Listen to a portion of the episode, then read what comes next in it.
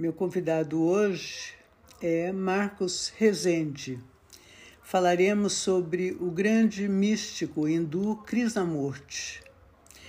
Marcos Rezende é, foi presidente da Sociedade Teosófica no Brasil de 2008 a 2017 e integra o Conselho Internacional da Sociedade Teosófica.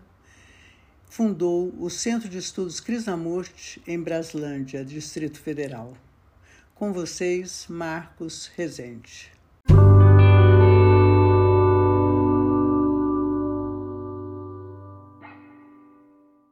Muito bem-vindo, Marcos Rezende. Seja bem-vindo na minha sala de podcast. É um prazer recebê-lo aqui. Prazer é todo meu. Ok, é, eu sei que você pertence à Sociedade Teosófica de Brasília, não é? É, nos, nos, conhecemos agora aqui em São Paulo, porém eu sei que você participa mais ativamente da sociedade lá de Brasília e, é, e sei que é um grande especialista de Krishnamurti, que você e o Eduardo Weaver, né, fizer, fazem um trabalho todos os domingos, me parece. Bom, eu quero deixar a palavra contigo e gostaria que você apresentasse ao público em geral essa questão da apresentação dos domingos e do que se trata, né, da questão da sociedade teosófica e Krishnamurti, ok? É, Norma, são assuntos bastante amplos, né? É, primeiro, é, a Sociedade Teosófica é uma organização internacional que existe em mais de 60 países, a sede é na Índia, ela vai completar 150 anos agora em 2025, né? É, foi fundada nos Estados Unidos e aqui no Brasil também ela existe como sociedade desde 1919, já completou 100 anos e Puxa tal. vida. Uhum. Pois é. Então, minha, minha atuação na sociedade não é em Brasília. Eu já tive uh, a honra de ter sido presidente nacional da Sociedade Teosófica de 2009 a 2017. E hoje eu integro o Conselho Internacional da Sociedade Teosófica, né, que se reúne na Índia e na Holanda, duas vezes por ano. É, na Holanda? É, na Holanda, a reunião em junho e na Índia em dezembro. Por que Holanda? Por que, que temos uma sede eh, na, na Índia e outra? Por que Holanda? Na verdade, a Sociedade Teosófica ela tem alguns centros espalhados pelo mundo. O principal é em Chennai, na Índia, em Adyar, que é onde está a sede internacional. Mas existe aqui no Brasil o nosso Instituto Teosófico, aqui em Brasília, que é uma, uma propriedade de mais de 300 hectares, né, uma fazenda que é um local de eventos, de retiros. Sempre de essas propriedades vêm de doações. Sempre de doações, né? Então, na Austrália tem centros teosóficos, nos Estados Unidos tem centros teosóficos, em alguns locais da Europa. E existe um centro teosófico importante na Holanda, na cidade de Naden. É, e como o Conselho Internacional, antigamente ele só se reunia uma vez por ano na Índia, por então, ocasião da Convenção Internacional, sempre no final do ano. Desde que o presidente Tim Boyd assumiu, que é o atual presidente mundial da Sociedade Teosófica, ele, ele achou que do, uma reunião por ano era pouco e tá. passou a fazer duas. Então, a Holanda passou, o Centro Teosófico de Narden passou a ser um local ideal para hospedar as pessoas, tanto as que viessem das Américas quanto as que viessem do Oriente, as que viessem da Índia, da, Entendi. Pelo ponto estratégico. É, ficou um lugar mais central, vamos dizer tá. assim. Holanda, reunião em junho e na Índia em dezembro. Então, assim, a sociedade não é em Brasília, ela é no mundo. E no Brasil também. Ela, no Brasil, ela está em muitas cidades, acho que umas 40 cidades, talvez.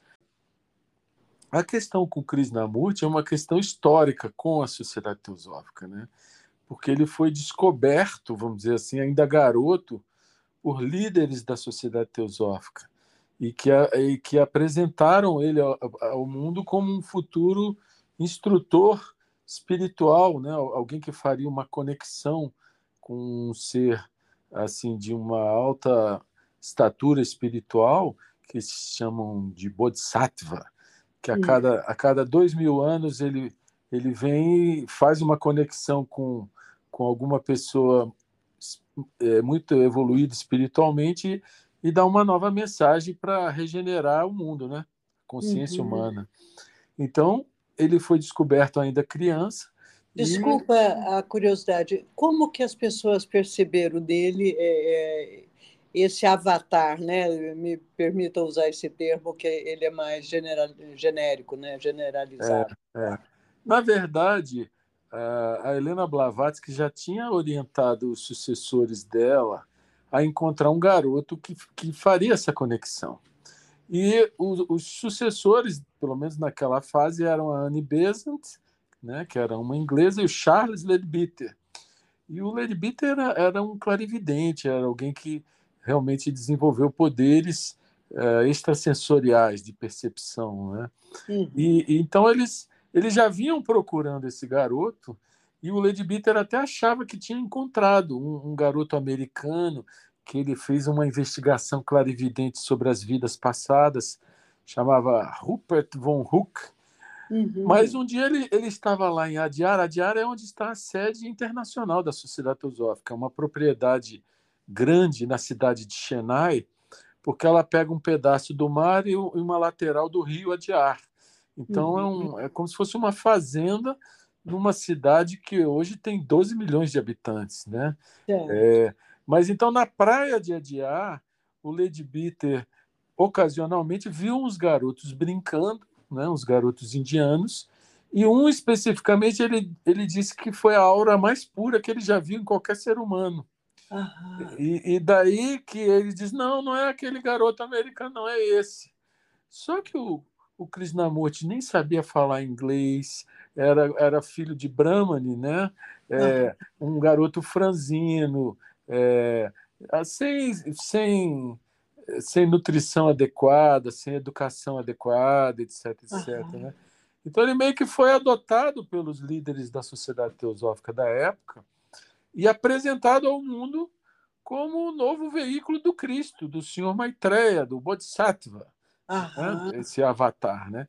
Inclusive, eles uh, podiam cair no ridículo isso, né? porque realmente você pegar um garoto e dizer que vai ser novo veículo do Cristo é uma coisa muito louca.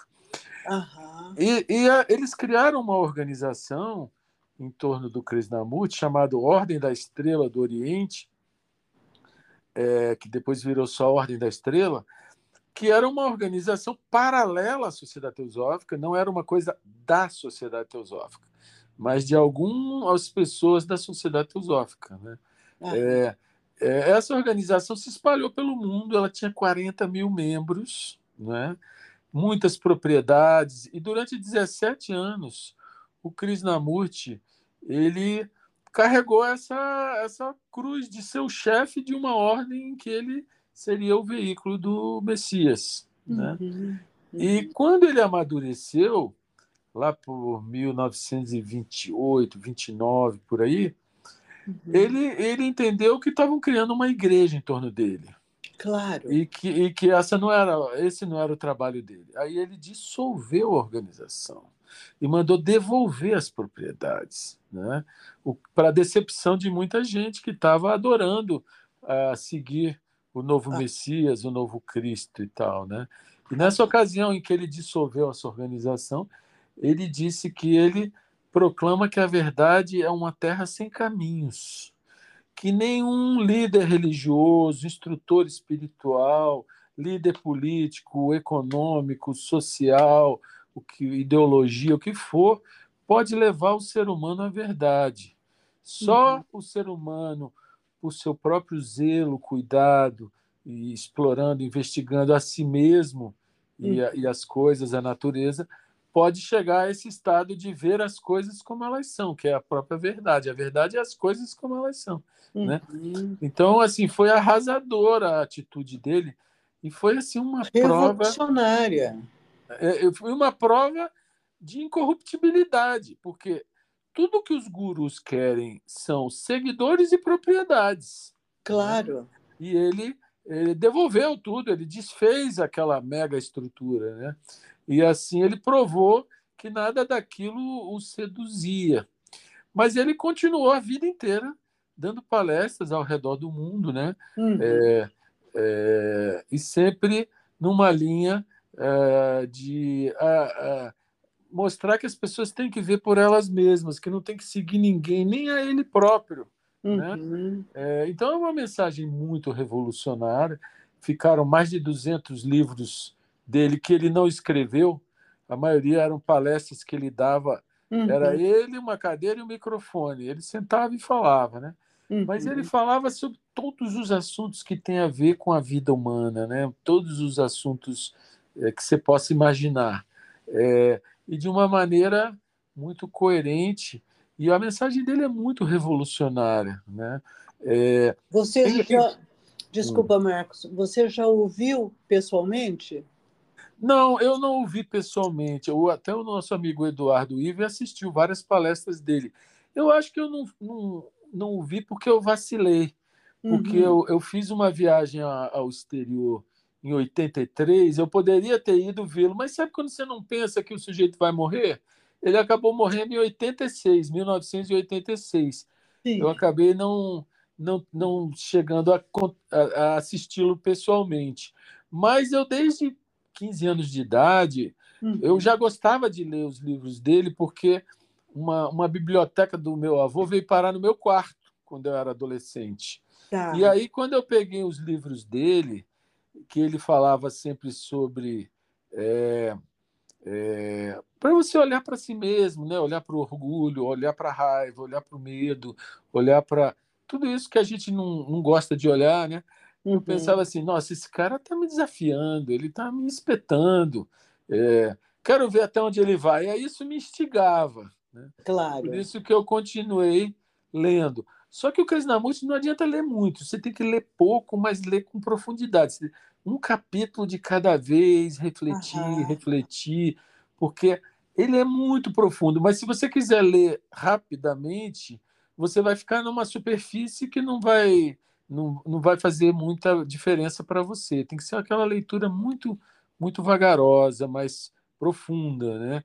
E hoje tem muitos vídeos dele na, na internet, todo lado. Eu próprio fundei um centro de estudos Krishnamurti num sítio que eu tenho aqui em Brasília, uhum. em uma casa lá, que eu tinha tenho ainda 150 DVDs dele. Puxa né, Que eu comprei na Índia, na Inglaterra e uhum. tal. Mas hoje está tudo na internet, você acha tudo aí no YouTube e tal. É, é, ele está muito presente hoje na mídia, porque as fundações Krishnamurti, que foram responsáveis pela publicação dos livros e divulgação da obra, elas estão inserindo essas mídias todas aí na, na coletividade.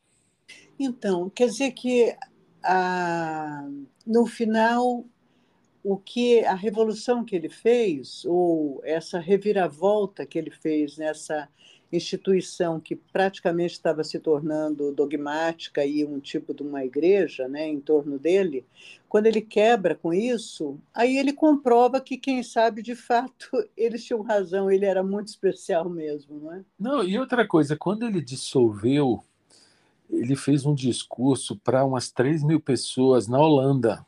Uma das propriedades que foi devolvida, era um campus que tinha um castelo que tinha sido do, doado para ele na, na localidade chamada Homem, na Holanda, né? Uhum. E então ele ele disse, ele falou assim: vocês perguntam se eu sou o Cristo que volta. Uhum. Aí ele fala assim: nunca saberão. Ele fala assim: nunca saberão. Aí ele fala assim: eu digo que eu tenho água pura. Mas vocês não estão interessados na água, vocês só estão interessados no vaso que a uhum. contém. Uhum. E aí ele disse: Eu não quero ser o mestre, quero ser o companheiro. Uhum. Ou seja, a linha da mensagem dele é tirar a autoridade espiritual. Você não tem que acreditar em nada porque alguém disse, nem que ele disse.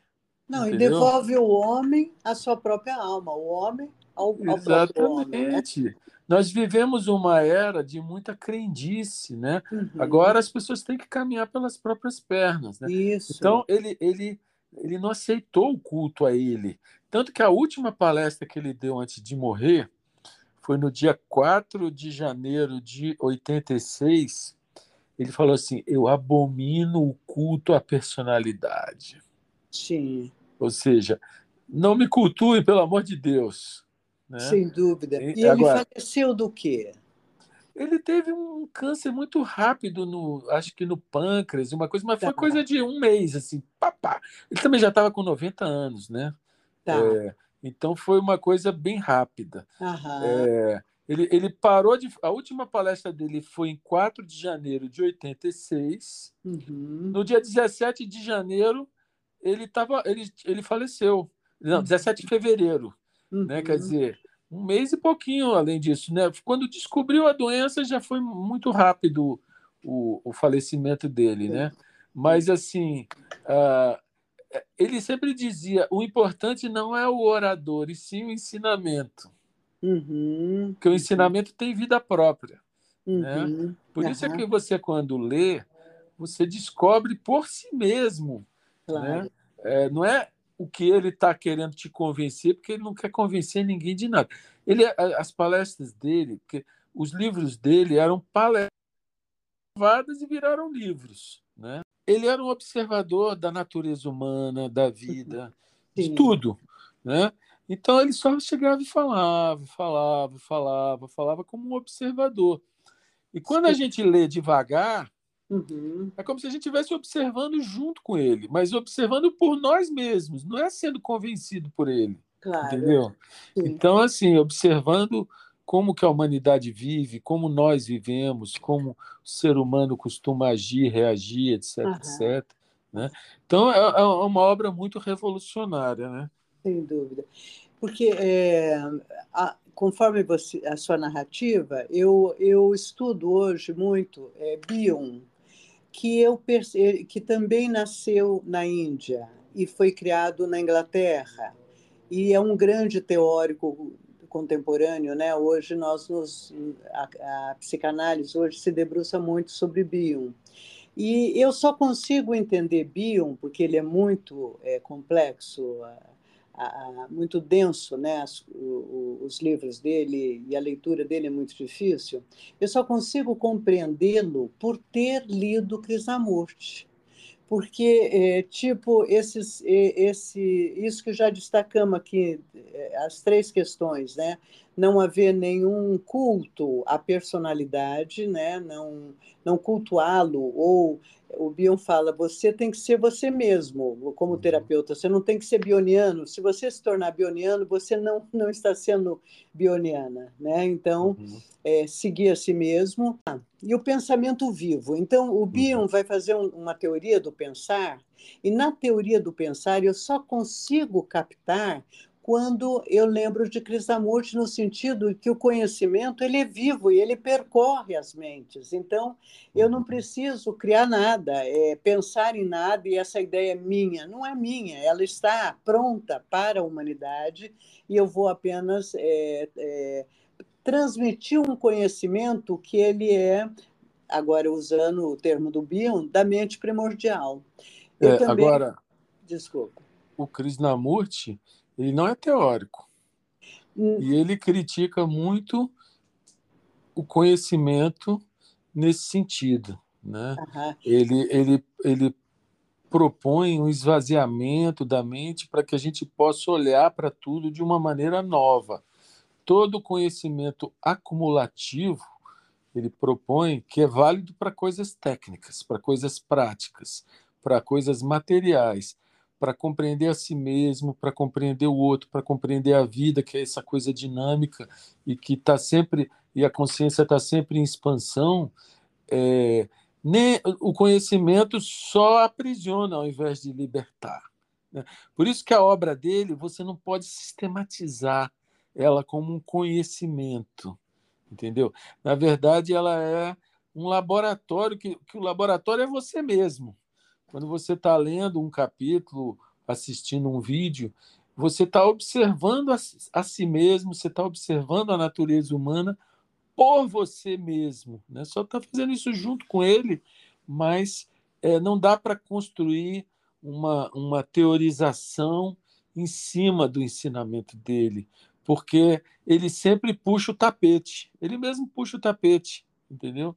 Ele, ele propõe uma consciência em que é uma coisa um pouco socrática, né? Daquela é, socrática, coisa, puro tudo Sócrates. que sei é que nada sei, ou seja, se esvazia a mente para olhar de uma maneira nova. Então, mas é, é que é exatamente o que você está falando e que isso eu só consegui ter essa compreensão por causa de ler Cris da Morte, é que existe uma distinção é, enorme entre a racionalidade e a experiência emocional. Agora é Bion falando. A experiência emocional requer a experiência. Sem a experiência, que vai ser, digamos assim, aquilo que você vive com o coração, aquilo que você, ao viver, você sente com o coração. E é diferente da racionalidade do ego e desse acúmulo de conhecimento racional. Uhum. Isso, para nós, bionianos, não é conhecimento, isso é mera ser papagaio, só repetição de, de, de teoria. A, uhum. a, a, transformação ou você vivenciar eh, mudanças na mente requer experiência.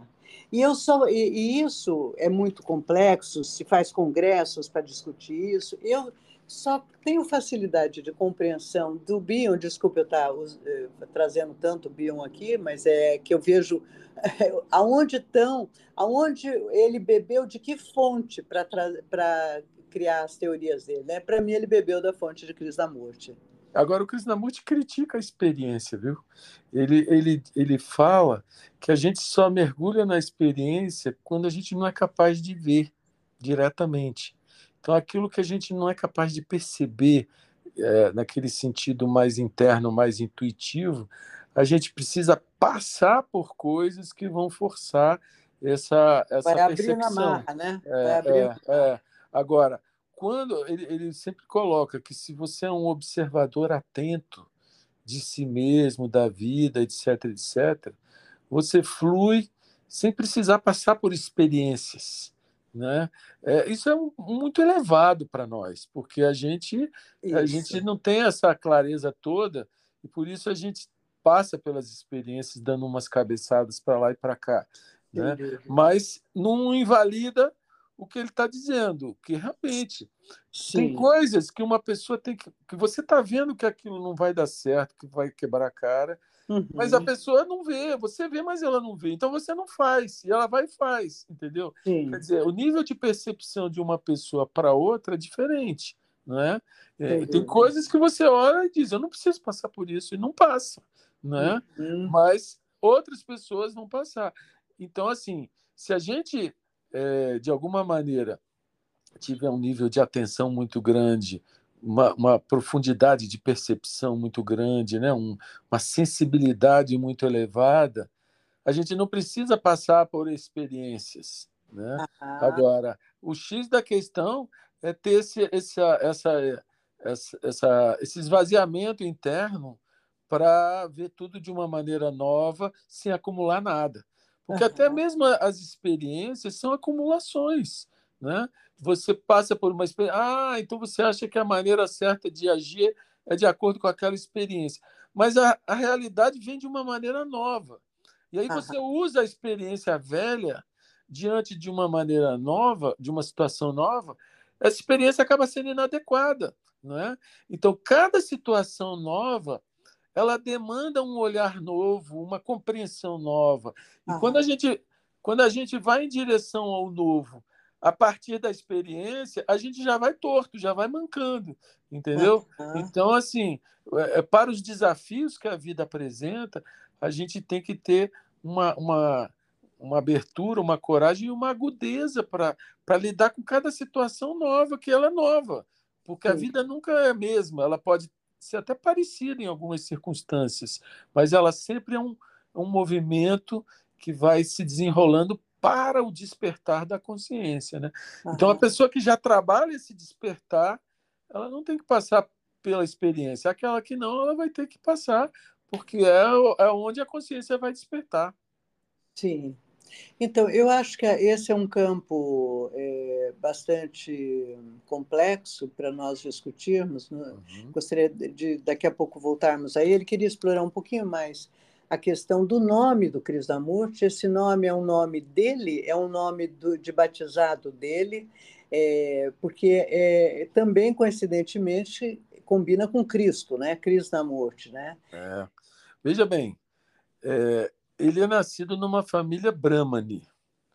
Os brahmanes têm adoração a Krishna, que é ah. o personagem central do Bhagavad Gita, do Mahabharata. Sem dúvida, sim. E, é, é, e, o, e o, o Krishna é o avatar da Índia, né? Então, assim, o Cristo é o avatar do Ocidente, Sim. mas o Krishna é o, é o avatar da Índia. E aí, na tradição indiana, o oitavo filho é dedicado a Krishna, e daí o nome Krishnamurti. Né? Uhum. Então, ele é de uma família em que ele foi o oitavo a nascer.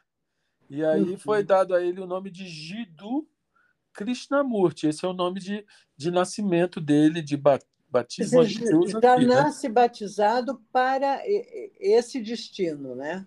Eu não sei. Eu sei que ele é conhecido como Krishna. Eu não sei se essa, é, é, essa pronúncia Kri tem algum, algum sentido oculto, né? Mas você tem Jesus Cristo, é J Cristo, né?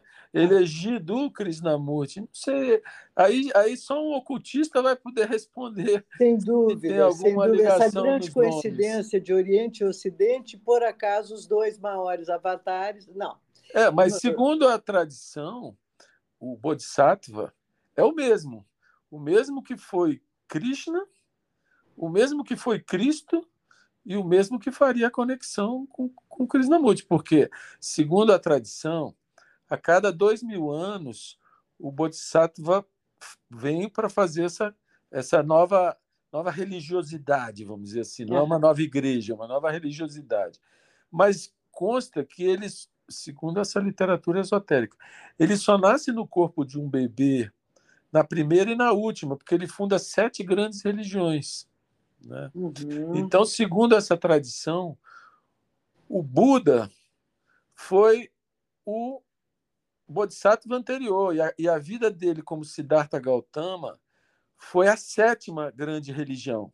Ele teria sido Orfeu entre os gregos, Hermes Trismegistus no Egito, é, é, Zoroastro, enfim, várias, sete grandes religiões, e a como Siddhartha Gautama foi a última em que ele atingiu a condição de Buda, que é um nível de iniciação ainda mais elevado na hierarquia oculta. Né? E Sim. que o, o senhor Maitreya, que os budistas chamam de futuro Buda, né?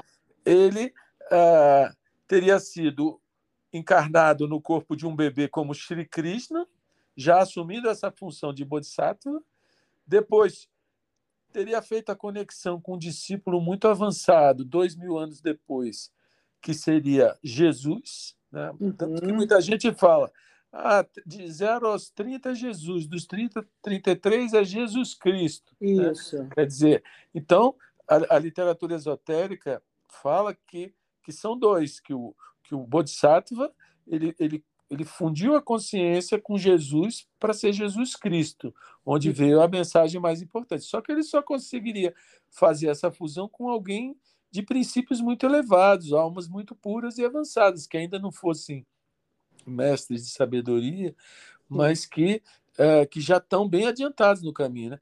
E é o caso que se fala do Krishnamurti, ou seja, ele foi apresentado como aquele que faria a conexão com o mesmo que fez a conexão com Jesus há dois mil anos atrás, entendeu?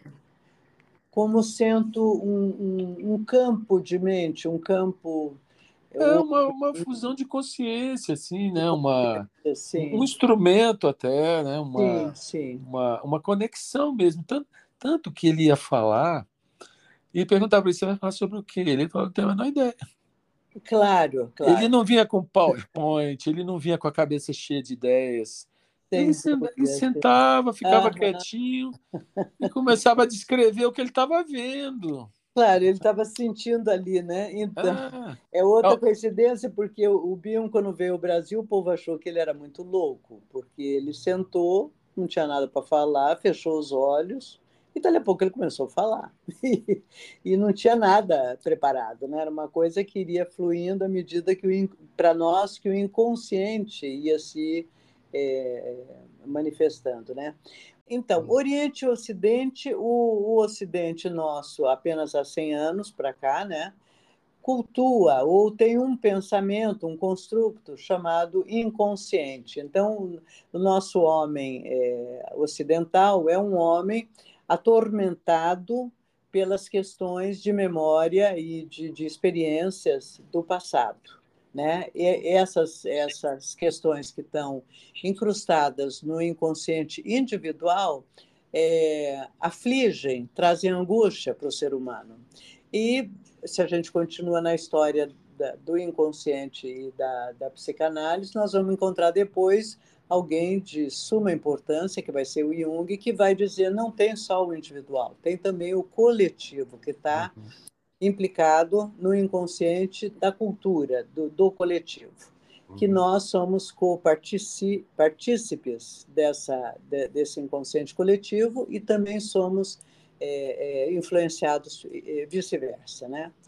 O Oriente, é, pelo que a gente lê de Krishnamurti, mesmo Helena Blavatsky, bom, enfim, ele tem a questão das castas e a questão da espiritualidade quase como a mola motora, né? aquilo que comanda o individual e, e, e o coletivo é, desses povos.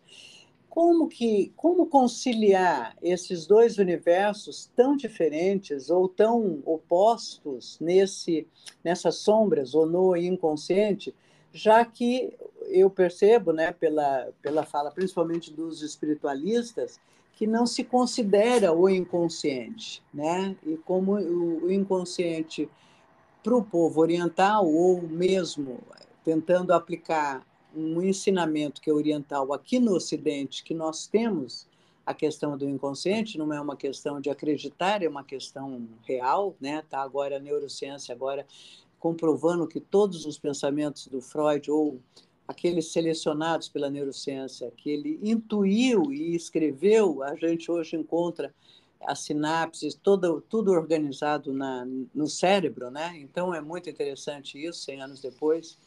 Bom, como que vocês, é, da, da, da Sociedade Teosófica e do Krishnamurti, é, pensam é, esses lugares tão distintos e tão opostos? Primeira coisa, Norma, que a Sociedade Teosófica não tem um pensamento oficial dela. Ela é uma instituição que, é, como disse uma das fundadoras, uma talvez a principal, a Helena Blavatsky, ela diz assim que a sociedade teosófica, enquanto instituição, não aceita nada, não acredita em nada e não ensina nada. Você vai dizer assim, mas como? É.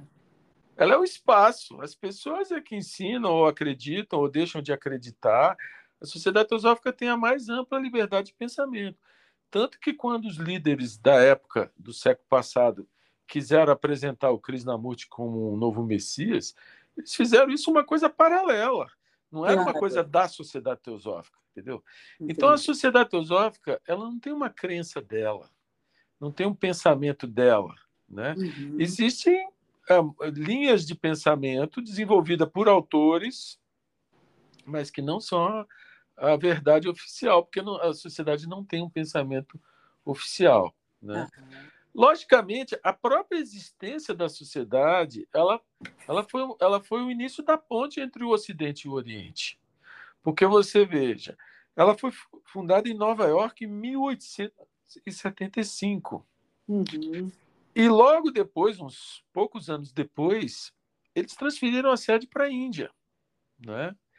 Você vê que em 1896 teve o Parlamento Mundial das Religiões lá nos Estados Unidos, né? que era para ser só das religiões cristãs, e os orientais vieram e alargaram o espectro da coisa. Né? Uhum. Então você vai ver que a partir da fundação da Sociedade Teosófica começou uma migração entre Ocidente e Oriente, né? Muitos vieram do Oriente para o Ocidente, muitos ditos gurus, muitos ditos instrutores espirituais, Yogananda, é esse, aquele, tarará. E, e essa é uma mescla que, que vem acontecendo a partir da fundação da Sociedade Teosófica. Né? Uhum. Agora, o Krishnamurti em si, que também nasceu no Ocidente, no Oriente, mas passou a vida girando o mundo, ele não tinha uma residência fixa. Né? Inclusive, ele teve no Brasil durante quatro meses que ele veio ao Brasil, uhum. mas ele ficava sempre no eixo Estados Unidos, desculpa, Europa. que ano que ele teve no Brasil? 1935. Ele passou quatro meses no Brasil, deu muitas palestras. Ele já tinha dissolvido a Ordem da ele Estrela. Ele esteve no Rio de Janeiro? São Paulo e Rio de Janeiro. Foi uma viagem que ele fez pelas Américas, que ele foi Argentina, Chile. Porque deixa eu te dar uma informação que para mim é uma, é uma honra enorme. Hum. A minha primeira terapeuta na minha vida, quando eu tinha 18 aninhos, quando eu era muito menina, foi a pessoa que, quando o Krishnamurti esteve no Brasil, se hospedou na casa dela, Eni. Eni de quê? Aí é que tá. Eu não tenho contato mais dela. Eh, Para nós fazermos esse podcast, eu entrei em contato com as pessoas, ela já é falecida, e hum, eu não consegui o sobrenome então, da eu vou te, vou te dar uma coisa que me honra ainda bastante. O meu avô, pai da minha mãe, foi o intérprete do Krishnamurti no Rio de Janeiro, em todas as palestras do Krishnamurti. Então pergunte para ele, por gentileza, ele já se ele conheceu a Eni. Meu avô faleceu em 1967. Ah, puxa vida! Mas Eu tem tive um essa vídeo. honra, é que ela tem... já fazia comigo uma, uma terapia. Hum. Ecopsicologia seria hoje, porque ela me levava para a horta, para a floresta, para árvores é, a gente não ficava em nenhum lugar fechado, ela era completamente diferente. Bom, pois ela é. tinha uns quase 60 anos e o companheiro dela deveria ter, assim, no máximo 30. Uhum. O... Naquela tem época. um vídeo, tem um filme mudo que está no YouTube, que é sobre essa viagem que o Krishnamurti fez pelas Américas. Né? Vida, eu, posso, eu posso achar o link e te mandar depois. Ah, por favor. E, e aparece o meu avô, que chamava Lourenço Borges. Uhum. Aparece ele assim, ele abre um sorrisão, é um filme mudo assim, mas a câmera pega ele, ele vira assim, abre um sorrisão assim, né? Uhum. Ele, ele tinha 34 anos de idade e, e foi o, o intérprete do Krishnamurti, que as palestras do Krishnamurti eram no, no Fluminense Futebol Clube, no estádio do Fluminense, ali nas Laranjeiras, bairro das Laranjeiras, certo. Rio de Janeiro, entendeu? Uhum. E ele falou em São Paulo também, né? Foram as duas cidades que ele teve aqui no Brasil, tá. é, dando palestras. E olha que incrível, a minha avó também assistia às palestras dele. No, no dia que ele foi embora, que ele pegou o navio e foi embora, no dia seguinte a minha mãe nasceu. Então, a minha mãe nasceu em 9 de julho de 1935. Ou seja, eu sei que a partida dele foi 8 de julho de 1935. Ele foi embora. Não tem como esquecer, sem dúvida. Puxa. Pois é. Uhum. Então, os meus avós tiveram a ocasião de, de estar com ele aqui no Brasil, naquela uhum. época. Uhum. Sim. É que fomos fundo agora né, em memórias, né? Mas eu vou te mandar esse vídeo, eu vou achar ele no YouTube ah, e te mandar. Certamente, certamente. Então, mas voltando, né, a questão de Oriente e Ocidente, você deixou muito claro que sociedade teosófica ela é um espaço para é, migrar né, é, é, sabedorias é, que falem da espiritualidade de Deus e de religiões nesse espaço. Né? Não tem um, um, um suposto saber rígido. Né? Ali pode transitar todo tipo de conhecimento, se eu estou te, te ouvindo bem, certo? Certíssimo, porque a, a proposta é a busca da verdade. Uhum. Só que a verdade, cada um vai achar no, no íntimo da sua consciência. Certo. Por mais que a gente possa olhar junto para alguma coisa, não é? Uhum. é, é não, sou, não é você aceitar o que eu digo ou eu aceitar o que você disse que transforma isso em percepção da verdade. A verdade não é um estado mental de concordância. Uhum. A verdade é um estado de descoberta, em que você, com ou sem a ajuda da literatura, você começa a, compreender e ver a realidade por si mesmo, tanto a realidade objetiva uhum. quanto a realidade subjetiva, né? E daí que o Krishnamurti, você falou em consciente e inconsciente, uhum. ele fala que não existe separação entre consciente e inconsciente. Ele fala que tudo é consciência. Né? Uhum. E é incrível quando a gente começa a prestar atenção nisso, né?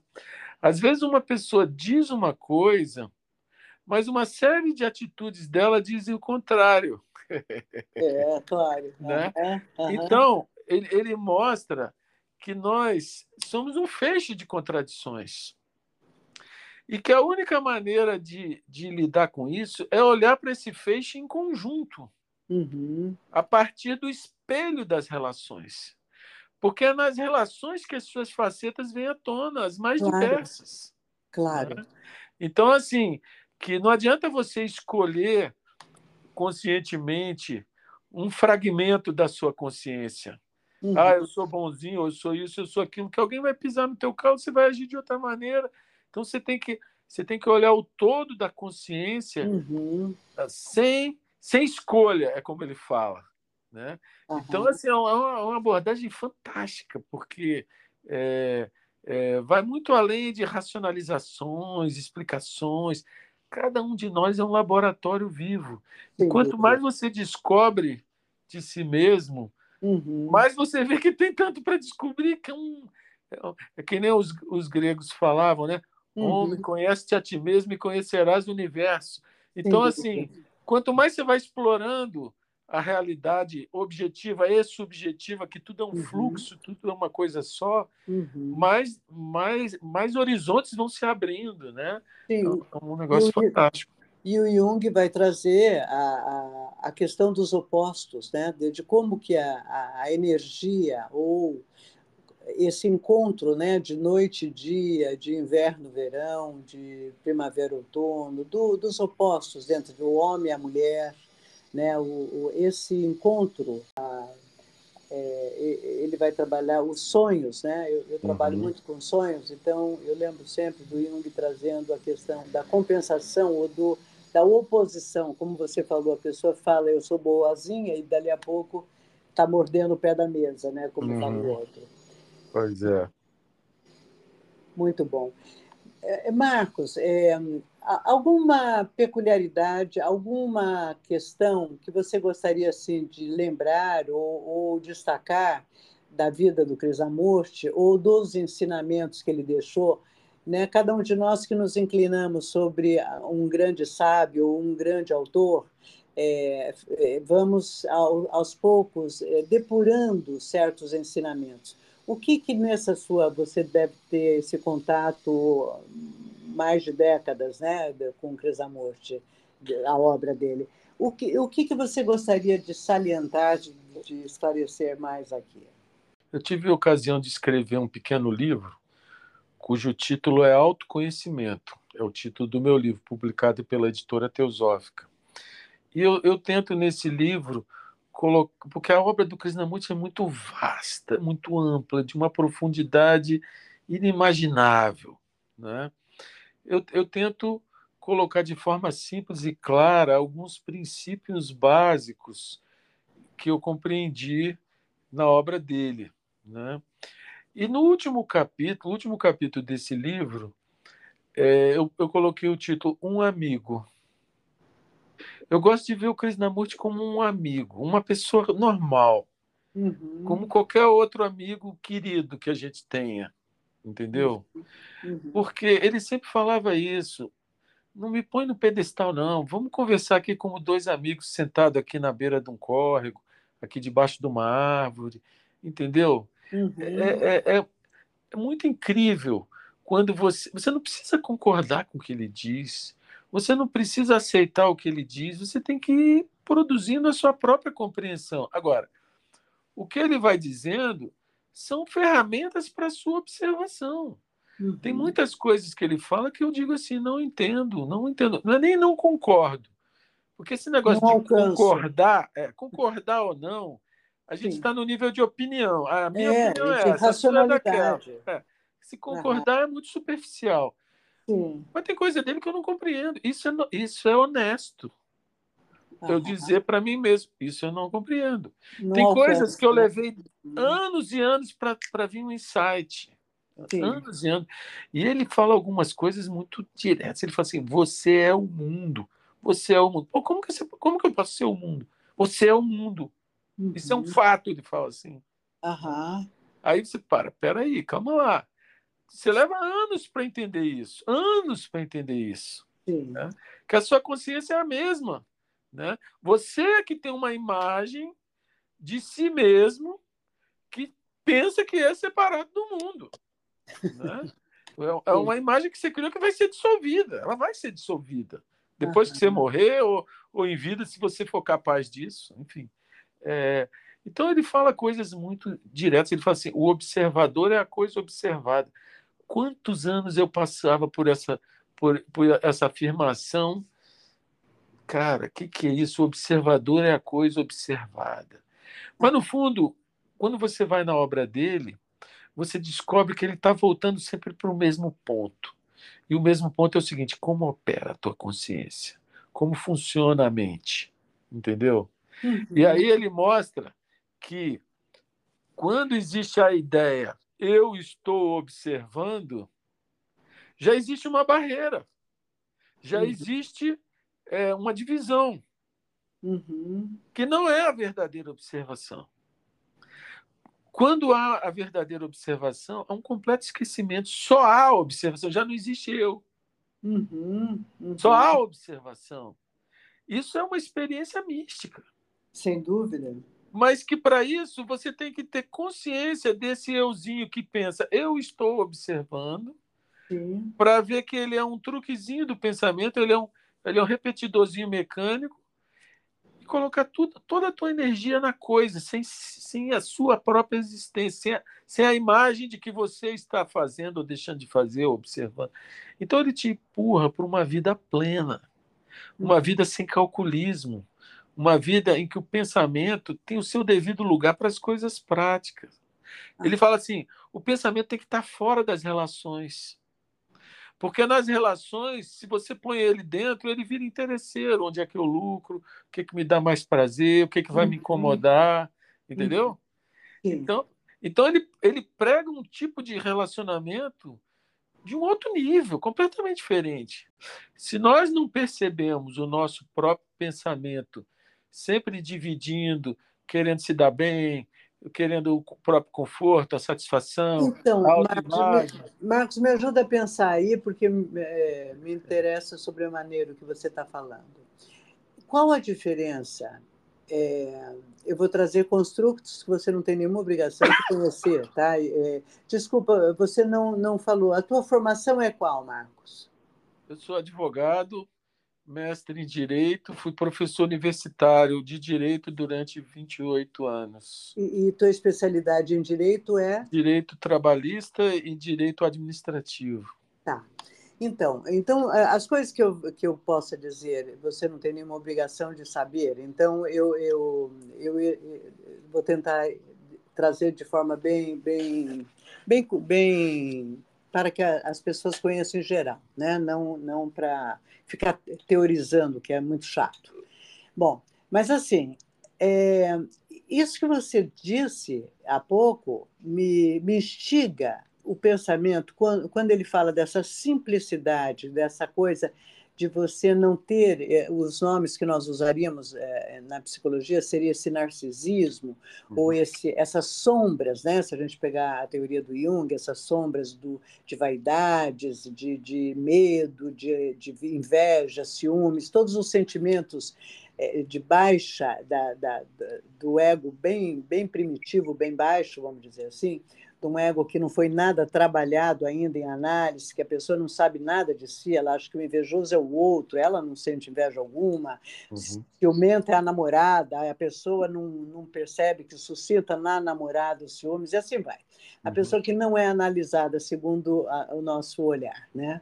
Então, é, é quando, quando uma pessoa tem um ego bem trabalhado e que a pessoa já não está mais nessas bobagens de um ego narcisista, está acima ou abaixo, não importa o, o critério de, de, de, de, empoderamento, vamos dizer assim, é, qual a diferença disso para um self? Porque o Jung, por exemplo, ele vai trazer que vai se desenvolver numa personalidade sombria, desses elementos mais de baixo calão, vamos dizer assim, vai, vai, tudo vai se encaminhar para o desenvolvimento. Isso não se nasce, apenas está em potencial na, na mente e vai se desenvolver num self, que ele vai chamar de self.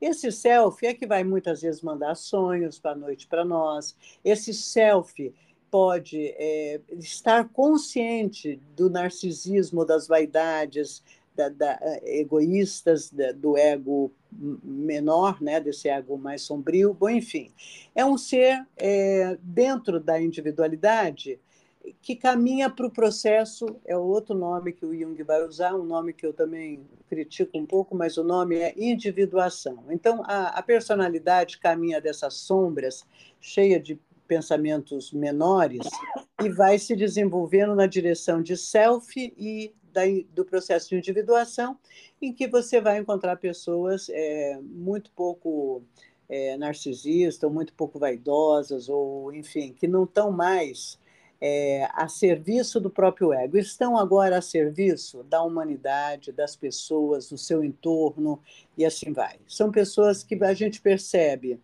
É, um pouquinho que você fique com essas pessoas, você já sente que são pessoas diferenciadas. Tá para o que os orientais vão chamar da iluminação. É uma questão profunda essa, né? É, porque cada, cada insight que você tem, num certo sentido, é uma iluminação. Agora, a iluminação no sentido esotérico, ela, ela tem um significado muito maior, que é a culminância da evolução humana que é quando o sujeito completa todo o ciclo de aprendizado através do, dos renascimentos e mortes, né? Quando ele chega na chamada quinta iniciação, é quando ele deixa de ser um ser humano e passa a ser um, uma consciência liberta, uma consciência é, que, que já não precisa nascer de novo como humano. Isso na cultura oriental. Né? É, essa palavra iluminação ela é usada de muitas maneiras. Né? Assim, é, o que você estava falando dessas pessoas que têm o ego mais trabalhado, às vezes elas são mais complicadas do que as outras que têm o ego mais grosseiro, sabia? Porque, na verdade, o orgulho, a vaidade, a inveja, quanto mais sutis eles são, mais difíceis de serem percebidos. Uhum. Né? Então, assim, o, o Krishnamurti ele, ele insiste muito de que é, o eu é um livro a ser lido.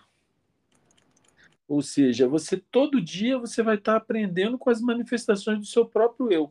Quanto mais você observa sem a ideia do que deveria ser, esse eu vai sendo transformado, porque aí na, já na linguagem psicológica, essas manifestações inconscientes, quando percebidas, elas deixam de ser inconscientes. Né? Uhum, uhum. Então aí há uma transformação na consciência. Então a chave do ensinamento do Krishnamurti chama-se observação. Observação isenta. Observação de si mesmo, observação do outro, observação da natureza, observação das circunstâncias.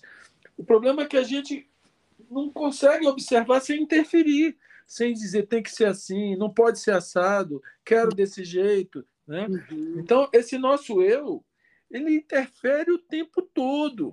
Uhum. Né? E quanto mais a pessoa vai desenvolvendo essa capacidade de observar sem, sem imaginar nada, ficar só com o fato, sem acrescer nada ao fato, né?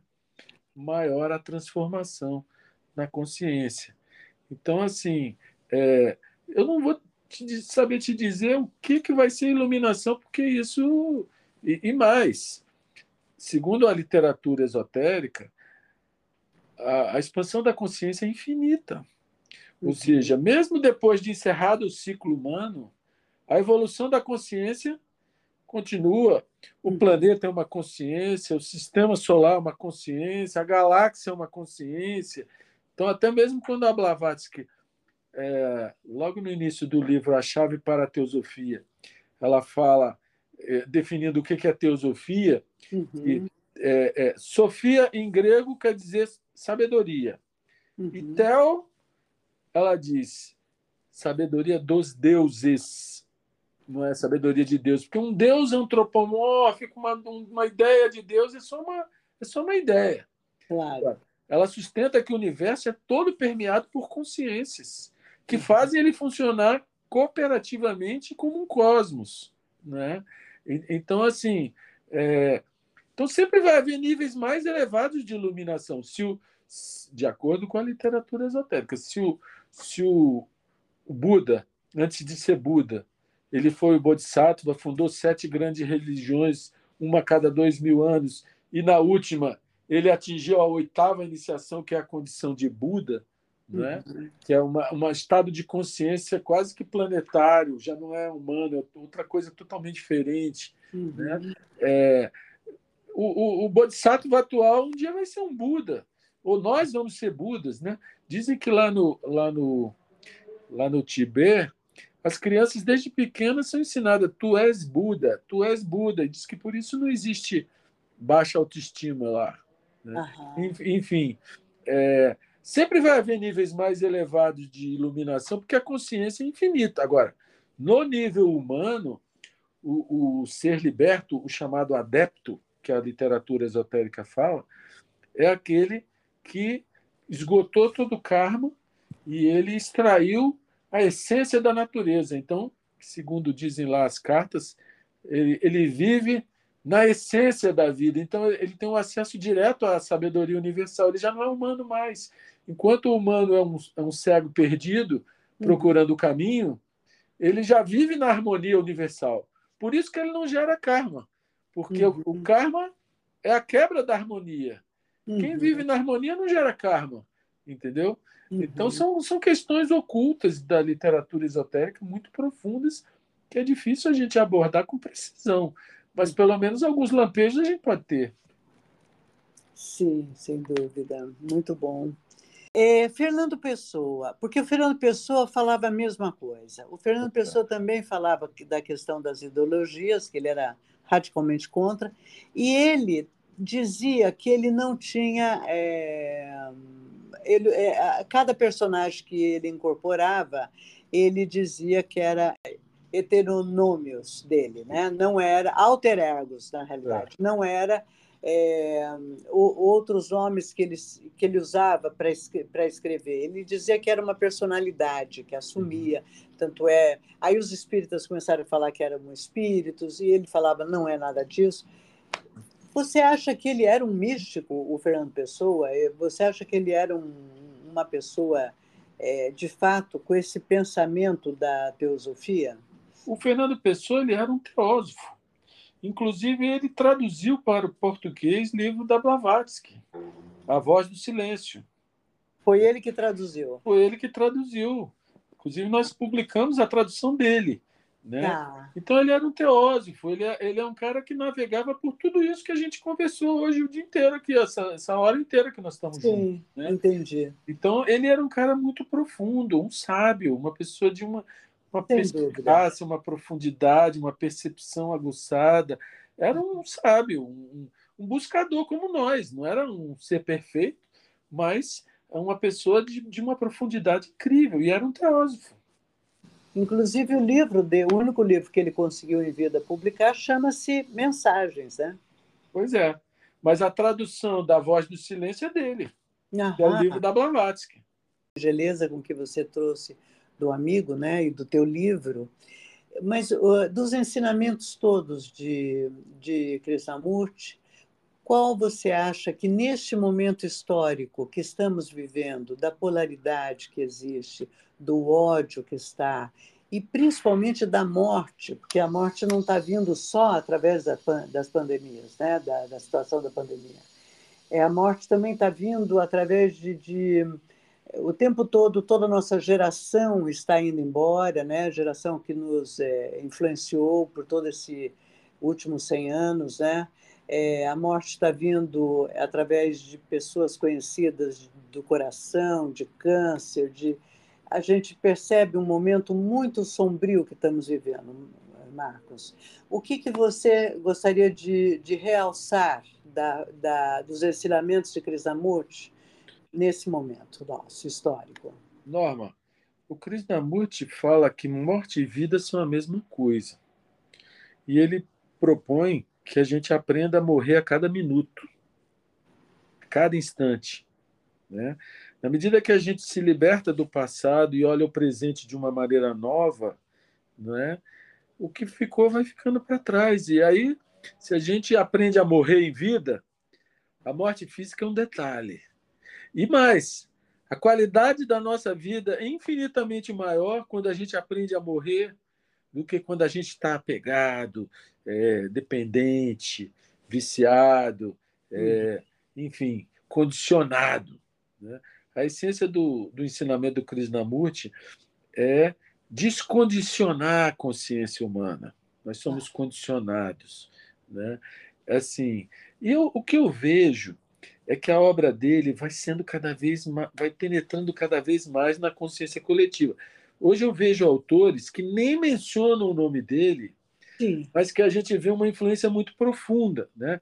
E eu sinto que, eh, quando eu comecei a ler Krishnamurti, que eu tinha 15 anos de idade, há quase 50 anos atrás, eram muito poucas pessoas que tinham acesso. Né?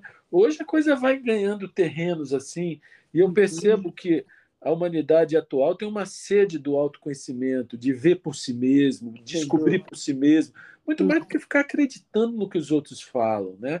Eu vejo até pelas palestras, esses temas eles atraem muito mais interesse do que ficar repetindo coisas de crendices que a gente não sabe se é verdadeiro ou não, né?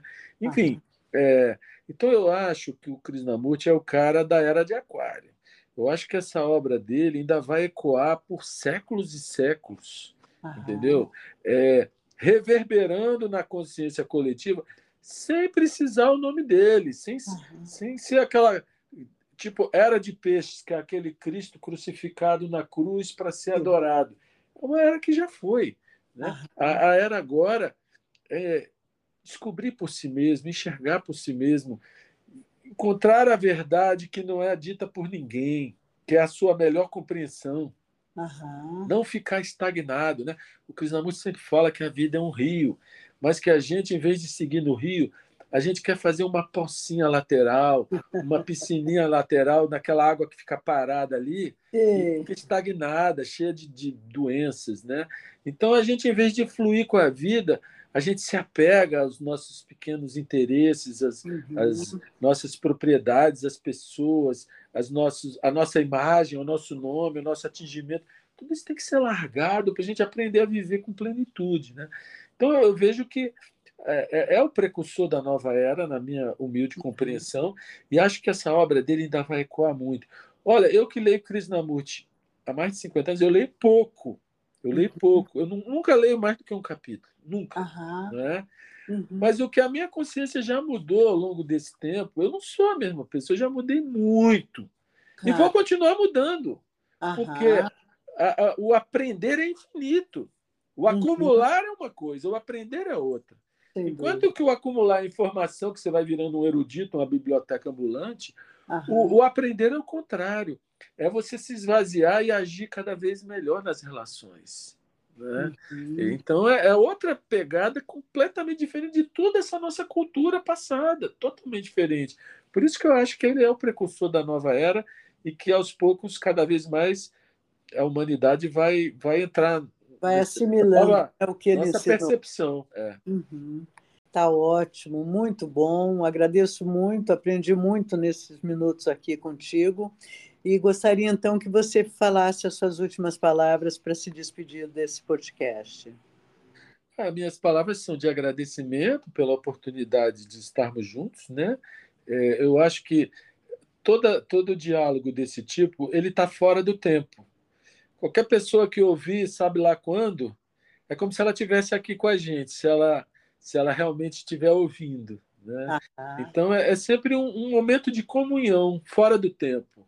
Uhum, né? uhum. E, e, então é sempre para mim é uma coisa que me faz muito bem é, é, partilhar o que eu estou percebendo e compreendendo nesse momento. Eu não, não sou advogado do Krishnamurti, não tenho procuração dele, não sou fanático por ele, tem coisas dele que eu não entendo, mas eu tenho uma grande admiração porque ele é um amigo daqueles que uhum. a gente compreende muito mais a si mesmo e a vida olhando algumas coisas junto com ele. Essa é a minha, minha mensagem. É, só passa o. Vocês têm, você e o Eduardo fazem uma live na, no domingo às 19h30, é, é isso? É, todo domingo às 19h30.